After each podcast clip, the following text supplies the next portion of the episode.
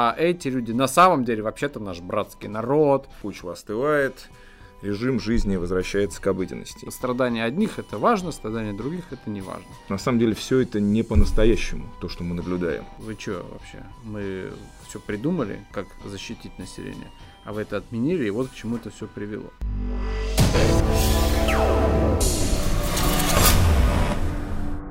Добрый день, дорогие друзья. Радио Республика «События» снова с вами, где мы даем исчерпывающий республиканский взгляд на текущие политические события. Опять достаточное количество новостей, но начать я предлагаю с э, такого, наверное, общего обсуждения, которое я назвал рутинизация, то, что у нас принято называть специальной военной операцией. Я вот такое наблюдение сделал, что особой разницы, если пройтись там по паркам, в кафе, между той жизнью, которая была до 24 февраля, и которая окружает нас сегодня, ну, особой и нет. То есть мы наблюдаем, ну, некое, некий, как бы, спад вот этой возбужденности по поводу экстраординарных событий, которые до сих пор происходят.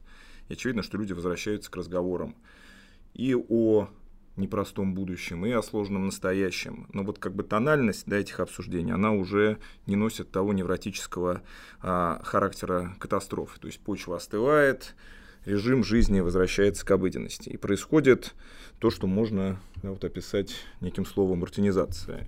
И мне видится это как неким разделением сознания на два сектора. То есть, с одной стороны, у нас вот сохраняется это как бы медийное оформление э, специальной военной операции, а с другой стороны, вот традиционные практики, которые позволяют нам обсуждать там искусство, спорт, строить там наши планы и так далее. Понятно, что они не существуют совершенно друг от друга отчужденно, но просто вот та то предопределение и то доминирование, которое было на протяжении как бы горячей да, фазы, хотя, может, она в действительности остается горячей, но, по крайней мере, в том представлении, в котором находились зрители, да, наблюдающие по разные стороны, по разные стороны, баррикад, она снизилась, и все-таки мы можем говорить вот о неком, неком параллелизме да, существования этих сценариев. Вот ты что думаешь по этому поводу? Это какая-то защитная реакция, естественный ход событий? Мне кажется, просто на самом деле некоторое возбуждение, которое существовало в конце февраля, в начале марта, было в действительности связано не с самой э, операцией и не с тем, вот как она воспринимается экзистенциально, как какое-то событие фундаментальное политическое, а все-таки, опять же, довольно в шкурном смысле. То есть в какой-то период этой неопределенности для значительного числа людей было просто непонятно, что произойдет дальше вне зависимости от того, кто там, с кем, чем занимается, кто в кого стреляет. Э, вопрос состоял в том, например, вот что будет с моими деньгами, что будет с моей работой, что будет с моими там еще чем-то таким. То есть те люди, э, которых непосредственным образом, я имею в виду физически, это не затронуло, то есть у кого там, не знаю, муж не уехал э, воевать, или там у кого, не знаю, сына не отправили и так далее, для них э, вся эта военная операция существовала как ну, еще один фактор нестабильности в этом мире, очень интенсивный фактор. Но с тех пор уже все эти вопросы, так сказать, во многом решены. То есть, кто собирался уехать, уехал, кто выводил что-то там, какие-то ресурсы, наверное, вывел или не смог вывести. Ну, то есть, произошла какая-то уже консервация э, определенной позиции, которая уже ни в какую сторону практически не развивается. И поэтому, когда эта острая фаза была, скажем так, пройдена, дальше э, по поводу чего переживать? По поводу того, что гибнет э, отдельный, там, например, русский солдат, ну, так по этому поводу никто сильно никогда, по-моему, у нас не переживал, если это не касалось лично него. Поэтому здесь все-таки, мне кажется, нужно разделять э, положение тех людей, которые, что называется, сидят в кафе и так далее, то есть это просто люди, которые непосредственным образом не связаны с происходящим.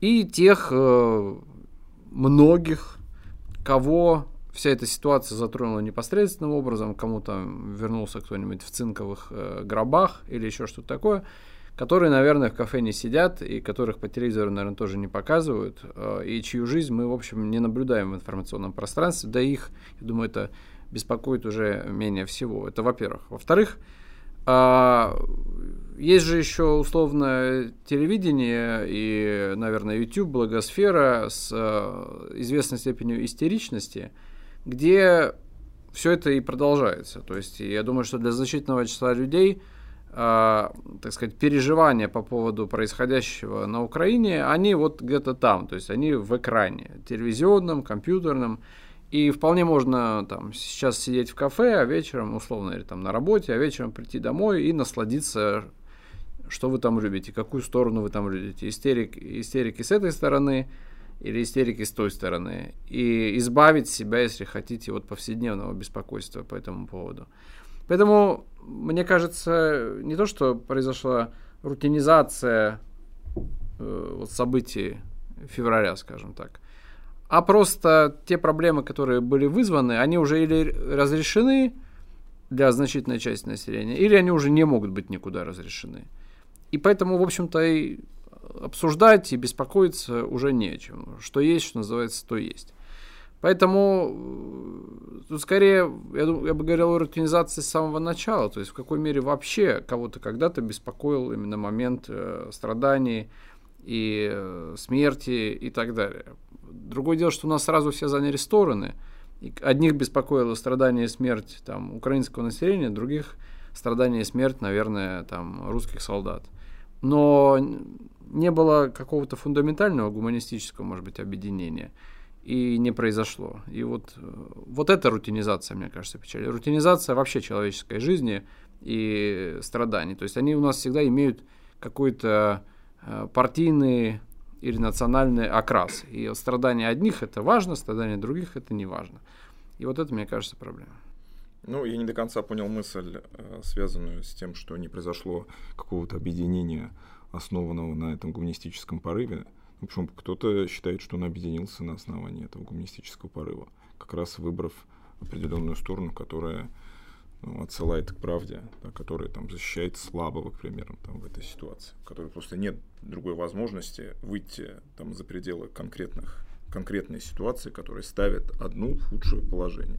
И именно поэтому они, они объединяются с теми, кто готов э, в том числе превозмочь национальные границы и найти возможность себе там поддержать того, кто оказывается сегодня, ну, очевидно, в ситуации, которая ну, позиционируется и является как бы жертвой в, в, этой, в этом конфликте. Я говорю, например, о матери русского солдата, которой прислали русского солдата. Этой матери русского солдата и не для того, чтобы вставать на сторону там, Украины или России. У нее другая проблема. У нее проблема мертвый ребенок. Я говорю об этом. Вот война. Война это вот мертвый ребенок, например. И этой матери сейчас у нее не политическая позиция, у нее конкретная человеческая позиция. И вопрос состоит не в том, вот на, на чью сторону встать там мне, сидящему в кафе, на сторону России или на сторону Украины. Вопрос в том, что делать матери убитого ребенка. И этот ребенок, он может быть украинским ребенком, и не солдатом, а просто ребенком, а может быть ребенком русским солдатом.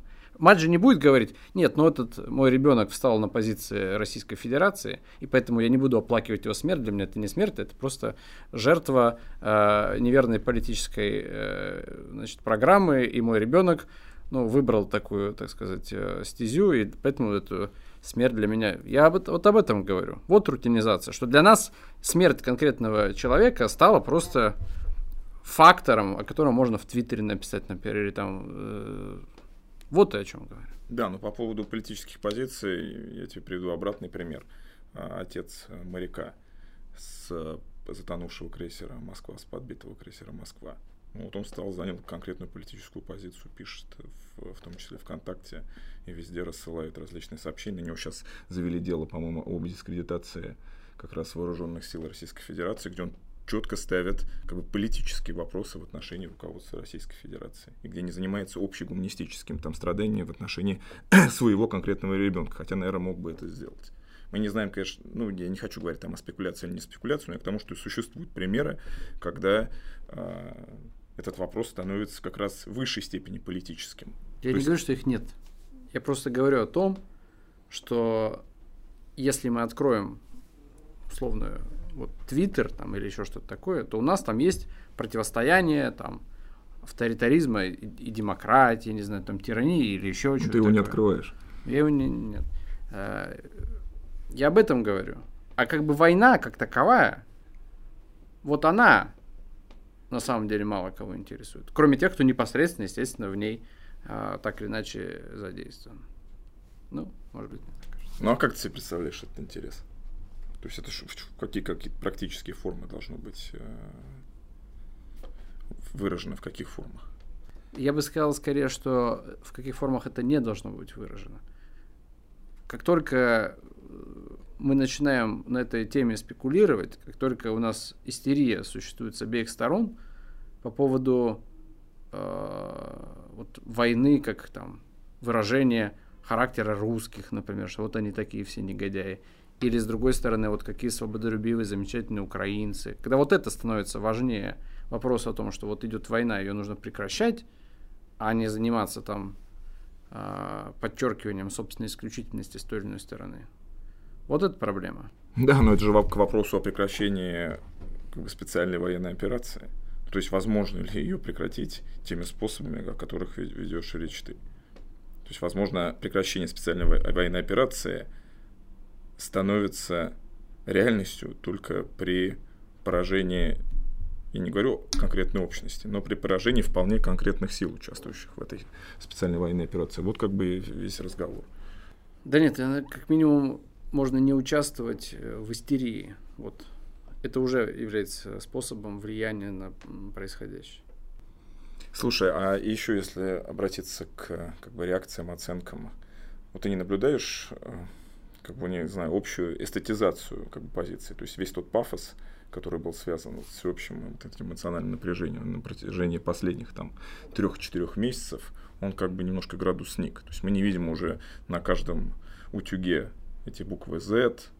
Мы не видим, с другой стороны, э, возможно, те, кто как бы с украинским флагом выступал, делать это сложнее и не находятся там за пределами России. Но все это превращается в такую немножко как бы, не знаю, эстетизированные роли как бы выбранные. Кто-то в тех же самых кафе говорит там о потерянном поколении, о том, там, что ему делать, но все это уже привычного уклада как бы не нарушает.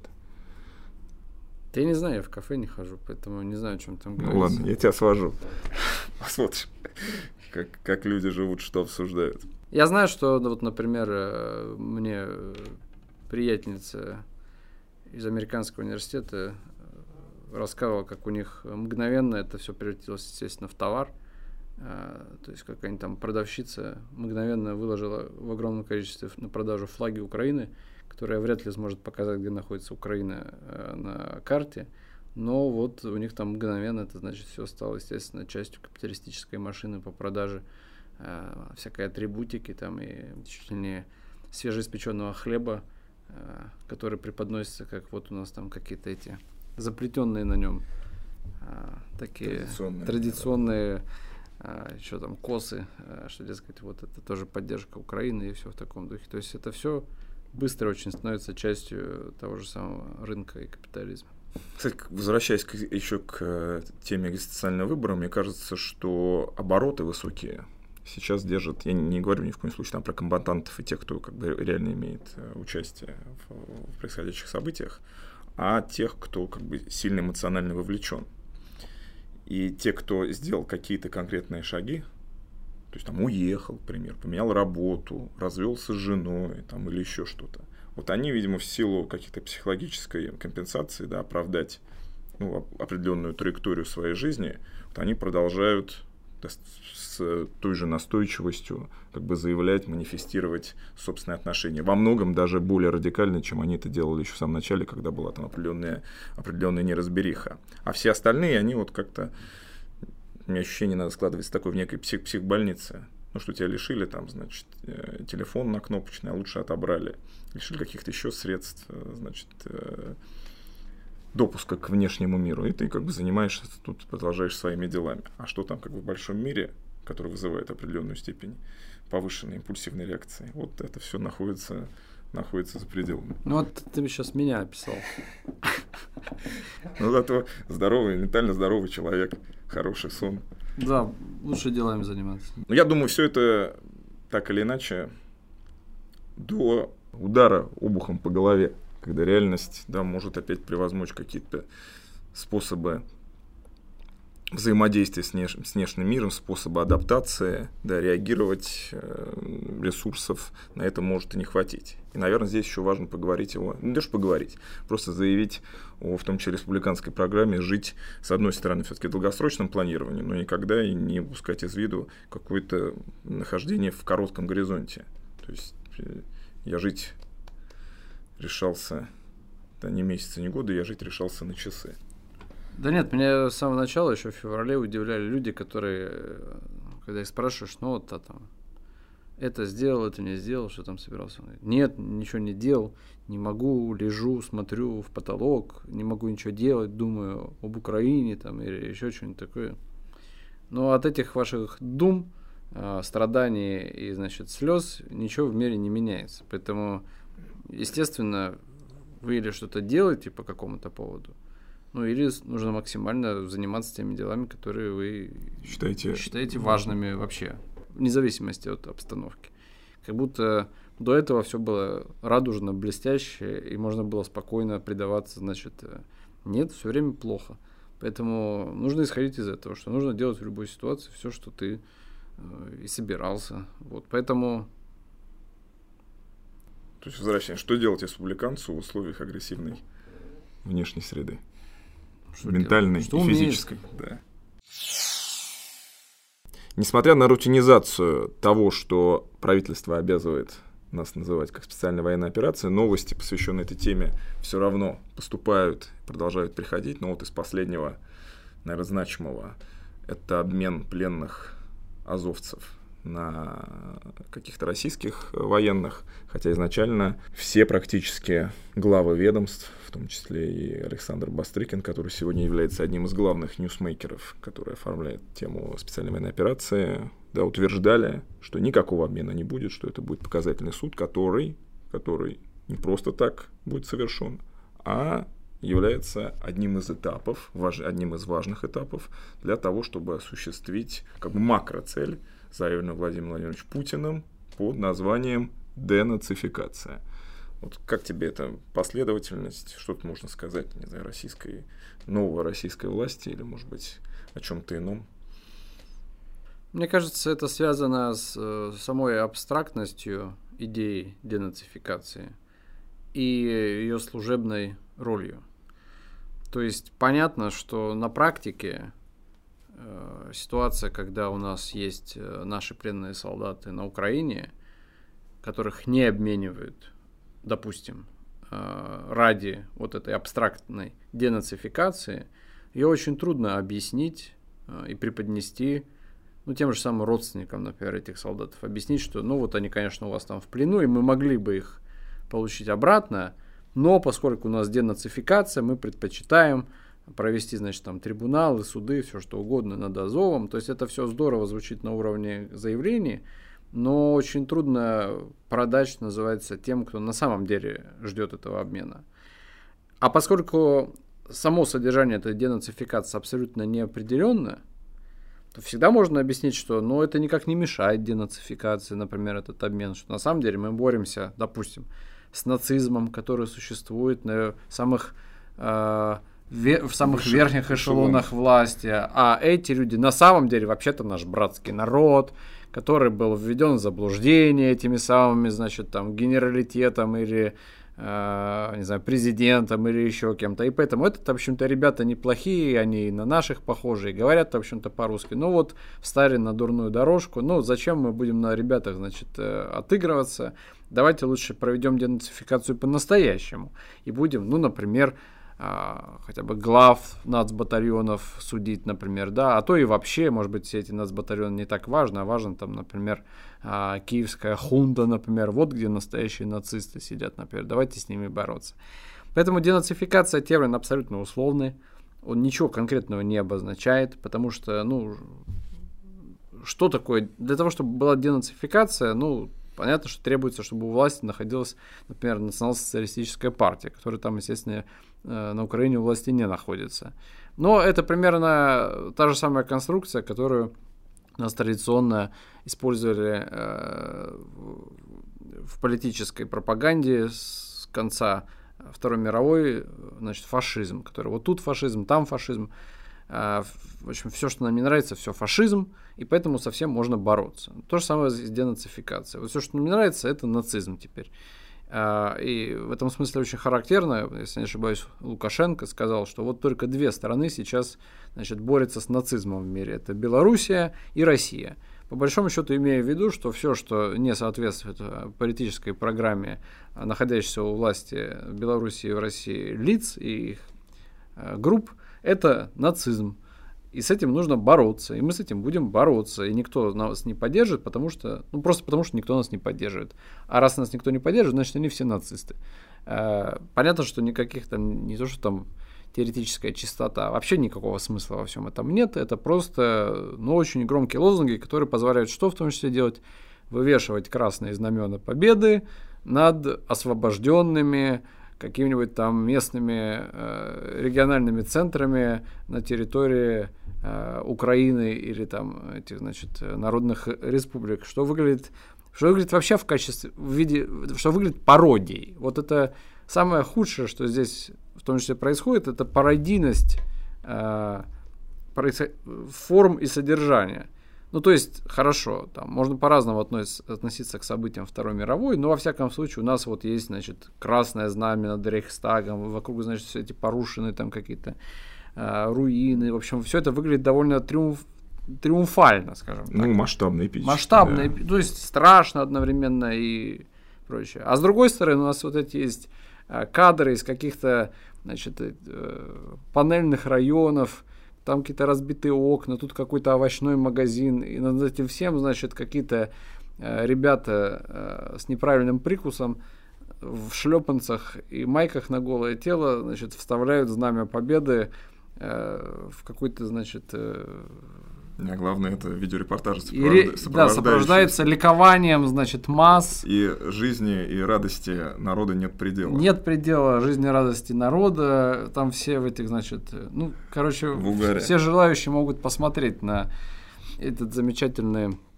э, на это замечательное воссоединение братских народов. Э, и все это, конечно, ну, просто выглядит... Я не могу понять, это только мы видим, или это, то есть это такая степень эстетической э, заморозки э, сознания и чувства, э, скажем так, эстеблишмента, что он не замечает, насколько деструктивно подобная стилистика действует вообще на э, ну, более-менее какое-то мыслящее население, что на самом деле в таких формах денацификацию не проведешь. Это наоборот, э, я думаю, многих может склонить э, к движению резко вправо вот после подобных увиденных кадров. увиденных кадров. Потому что, ну, по, конечно, на это посмотришь, думаешь, да. Э. Но у меня есть ответ, как бы четыре позиции. Слава богу. Четыре позиции на все, что, что происходит. И он в, каком, в какой-то мере связан с твоим утверждением по поводу того, кому продаются успехи спецоперации или ее итоги. Ты говорил, что вот, э, значит, это невозможно продать денацификацию тем, кто потерял э, своих родных в, во время каких-то боевых действий. А проблема в том, что на самом деле Российская Федерация не заинтересована вообще ни в какой продаже на внутреннем рынке всего того, что происходит. Это такой симулятор. Именно поэтому порождает такие же эстетически убогие формы. То есть Россия продолжает себя воспринимать как некая такая торговая корпорация крутых пацанов, для которых на самом деле важнее только реакция международных западных партнеров – Именно поэтому готовы сегодня говорить о том, что Азов мы никогда не сдадим, а завтра обменивать их там на реальных людей. Не потому, что это ценятся реальные люди, а потому что, скорее всего, есть какие-то договорники, которые позволяют эту операцию проводить ради каких-то иных целей. Именно поэтому во многом Россия оказывается в такой ущербной позиции, если на Украине действительно важно мнение, там, важно мнение украинца, и на это работает вся государственная машина. То есть стимулирование низовой активности, все эти, собственно, порождение национальных батальонов, различные оформления там музыкальные, культурные все такое прочее. Им важно, что, э, ну, вот такая складывается картина, им важно то, что происходит, и важно, как это вот, не звучало бы сейчас может быть, неуместно, но важна обратная связь. Здесь обратная связь не важна. Здесь, на самом деле, любые низовые формы, которые могут да, вызвать какой-то ответный отклик солидарности с тем, что происходит, они всячески а, гасятся, их не пущают, разоружают, и, скорее всего, денацификация еще в отношении них может быть произведена. Поэтому тут вопрос целей, он прямо коррелирует с эстетическими формами, со всей этой убогостью, которая, а, которая сегодня происходит. Поэтому вот, вот мне кажется, ответ достаточно простой, что на самом деле все это не по-настоящему, то, что мы наблюдаем. Это еще раз нас отсылает к вопросу о том, насколько там Путин и, и компания как бы верят в э, то, что они какие-то в этом смысле большие геополитические игроки, то, что, может быть, хотелось бы, во что поверили люди, а не просто как бы такая торговая корпорация, которая должна показать зубы да, в условиях этого агрессивного а, капиталистического уклада своим так называемым западным партнерам. Ну и финальное про цели.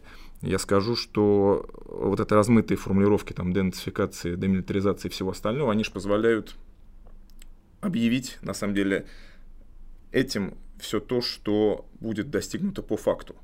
Ну, то есть получилось так, или получилось иначе, получилось, значит, ЛНР, ДНР занять. Ну вот это окажется предельной целью будет объявлено. А поскольку нам не важно, что подумают здесь, то на самом деле любая активность ее итог может быть объявлен конечной целью. Ну и в заключение сегодняшнего выпуска нас часто просят поговорить о спорте. Я думаю, что мы посвятим этому отдельный выпуск да, важности всестороннего физического развития личности. А сегодня я хотел к какой новости обратиться. Тут Fan ID — это известный очередной хороший паспорт, точнее, хорошего болельщика теперь вводится в Российской Федерации. С 1 июня действует эта норма, которая обязывает регистрироваться через МФЦ субъекта, который должен посетить спортивные соревнования, причем вне зависимости от того, является он болельщиком, представителем прессы или штаба какой-то спортивной команды. То есть ты все равно должен зарегистрироваться в МФЦ, нек- некий государственный орган смотрит, достоин ли ты для того, проходишь ты по критериям хорошего болельщика, чтобы быть допущен на соревнования, и, соответственно, запускаешься. В первый день, значит, работая, система, как обычно, легла. Это отдельный вопрос, насколько у нас вообще любые инициативы да, государственные получают до, до, достойную реализацию. Но все-таки хотел бы о содержании поговорить. Значит, в российской премьер-лиге назревает скандал, поскольку бойкотируется эта инициатива э, всеми фанатами. Спартаковские бойкотировали до момента введения, потому что знали о том, что закон э, вводится. Но вот сегодня вступил в силу, и поддержали все, кроме известного футбольного клуба под названием «Ахмат». Они эту инициативу не, не поддержали. А, значит, что в связи с этим можно нам сказать? Можно сказать, что в условиях экономической ситуации сложной явно это не вызовет приток болельщиков. Понятно, что это система, которая употреблялась на, в рамках точнее, международных соревнований, там, на чемпионате мира активно, ну, по крайней мере, логика, здравый смысл подсказывал, что, наверное, это в условиях борьбы с международным терроризмом есть смысл вводить ее, да, поскольку люди, там, залетные какие-то гости, непонятно, их надо как-то дополнительно просканировать, чтобы они попали на матч. Зачем это вводить сейчас? Неясно. Ну и, в общем, назревает большая буча, поскольку фанаты все-таки это да, люди так или иначе сплоченные, во-первых, имеющие определенный силовой ресурс, несмотря на то, что их там давят уже на протяжении длительного времени, все равно дополнительное обострение вот в текущей ситуации, я не уверен, что оно как бы нужно власти и что это дальновидный поступок. Вот как тебе кажется, это все-таки инициатива, которую просто кто-то, значит, когда-то запустил, и сейчас уже по старой русской, русской привычке, чтобы не расстраивать начальство, не хочет откатывать назад, мы у нас вообще ничего не откатывали, там, кроме ОСАГО.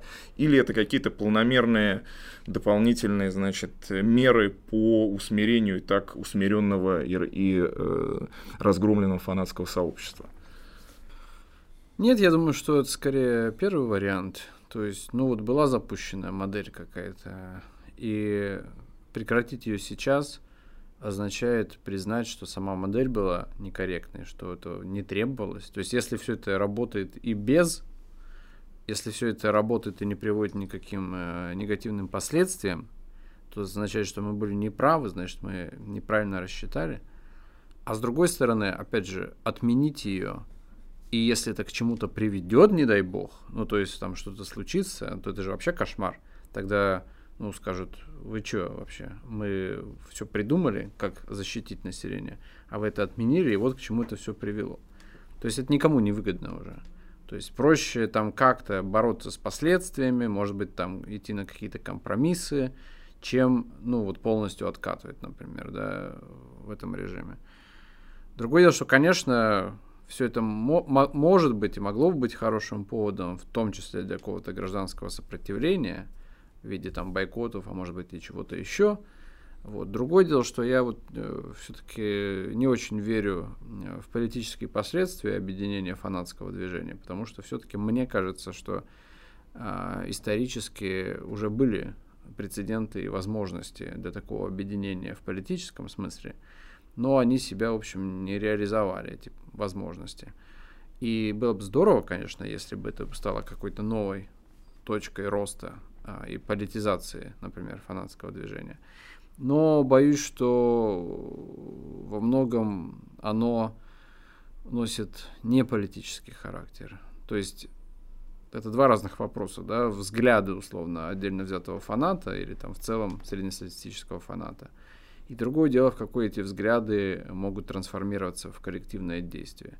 Вот у нас они исторически как-то не очень трансформируются, а трансформируются все-таки в какое-то чисто горизонтальное такое э, движение, а, в котором люди выстраивают свои внутренние какие-то связи, иерархии и так далее, но они все-таки принципиально деполитизированы. И в этом, мне кажется, большая проблема, что э, фанатское движение в силу коммерциализации самого спорта тоже в каком-то смысле является коммерциализированным, то есть является формой социальной адаптации, а не формой, ну, скажем, революционного действия. То есть таким образом некоторые люди социализируются, выстраивают круг общения, там, заводят семьи, дружат домами, вместе потом ходят на стадион, и, то есть, наоборот, движутся в сторону деполитизации.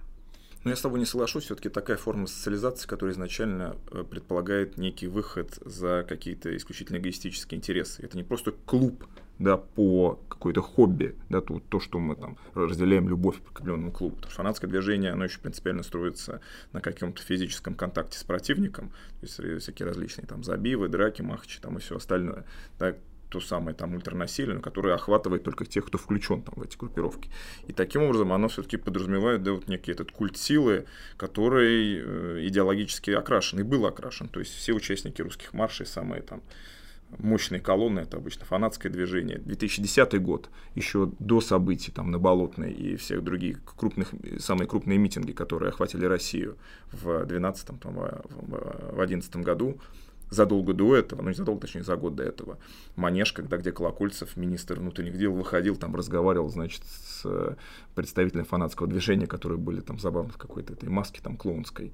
С ними на полном серьезе разговаривал, поскольку бои, ну, власть в этом смысле была растеряна, не знала, как с ними, что с ними делать. И затем уже использовал этот известный прием кнута и пряника, то есть, с одной стороны, всех самых активных вычислять, ставить на профучет, ставить на крючки. А, если не будешь сотрудничать, значит, тебя обязательно там посадят, потому что на всех есть так иначе какой-то досье, досье длительный, поскольку фанаты часто еще и члены были, по крайней мере, там в 90-х нулевых, члены ультраправых, э, ультраправых группировок. А с другой стороны, помимо э, кнута, значит, и пряник – если ты помнишь, Владимир Путин ездил на могилу Егора Сверидова, организовали это Всероссийское общество болельщиков, да, где он там, значит, лил, не знаю, крокодил, не крокодил, а, слезы по поводу, значит, происходящего, о том, как важно, значит, болельщикам социализироваться, и государство их услышит.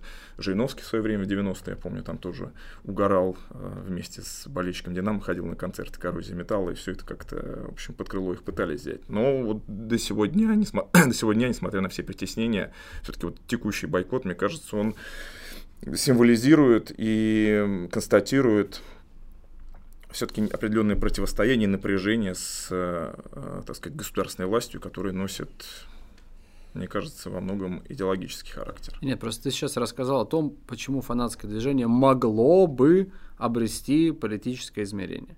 Могло бы, но оно его не обрело. То есть, ну да, один раз, я имею в виду, там, манежную там вышли – Оказалось, что все это подавить в итоге несложно. Внутреннее насилие как было, так и сохранилось. Горизонтальное насилие было, как так и сохранилось. Русские марши. Русские марши. Где теперь русские марши? А где вообще хоть что-то ну, так, в политическом сегменте? Так нет, ну понятно, но тогда нет смысла выделять фанатское движение во что-то особенное, если в конце концов оно вполне удовлетворяется этими самыми забивами там между цветами, которые оказываются способом в том числе сбросить э, Нет, напряжение, э, не переводя его в плоскость, которая угрожает э, политическому устройству. Это традиционная русская забава конфликтов по горизонтали. Но я все-таки вернусь к тезису о том, что если они на протяжении длительного пути были все-таки в авангарде а, политической борьбы, пусть и спорадически, но присутствовали, то это значит, что такая возможность сохраняется, тем более в условиях нынешней политической турбулентности. Поэтому вот эта гильдийская, так сказать, их солидарность, которая, если еще и приведет к отмене Э, законопроекта или к его корректировке, мне кажется, может иметь далеко идущие, далеко идущие последствия. Ну и в конце концов не надо ограничиваться только Российской Федерацией. Вспомни ту же самую Украину, вспомни там Сербию, но западные страны в силу там э, просто более ранних происходящих событий, которые привели к каким-то политическим трансформациям, это не затронуло, но всю там Восточную Европу, Венгрия, там фанатское движение, это то, что как, задавало ну, некий тон на политическом, э, политических революциях и политических каких-то конфликтах на улице. Так это другой вопрос. Мы говорим о формах и о их фактических воплощениях а, в тех или иных условиях. Ну, с таким же успехом вот либералы говорили, нет, но если это все работало в странах Западной Европы, посмотрите на страны Западной Европы, как замечательно работают представительные институты значит, это должно работать. Посмотрите, частная собственность. Видите, как это все здорово сработало. Давайте ее, значит, и в России сработает. Но очевидно же, что не так. Очевидно же, что одно и то же явление, феномен, в одной стране культурной там какой-то группе сработает, в другой не сработает. Я же не говорю, что я против. Я говорю только о том, что не нужно э, делать восхищенных, восторженных глаз э, в связи с тем, что там вот была манежка. Ну была, и где теперь это все? Ну что, на этом мы завершаем наш сегодняшний новостной выпуск Радио Республика. С вами, как обычно, были Родион Бликович. Андрей Быстров. Всего доброго, подписывайтесь, ставьте лайки, следите за обновлениями. Как обычно, благодарим студию 1984 за то, что по-прежнему дает нам возможность записываться на их мощностях. Счастливо! やった!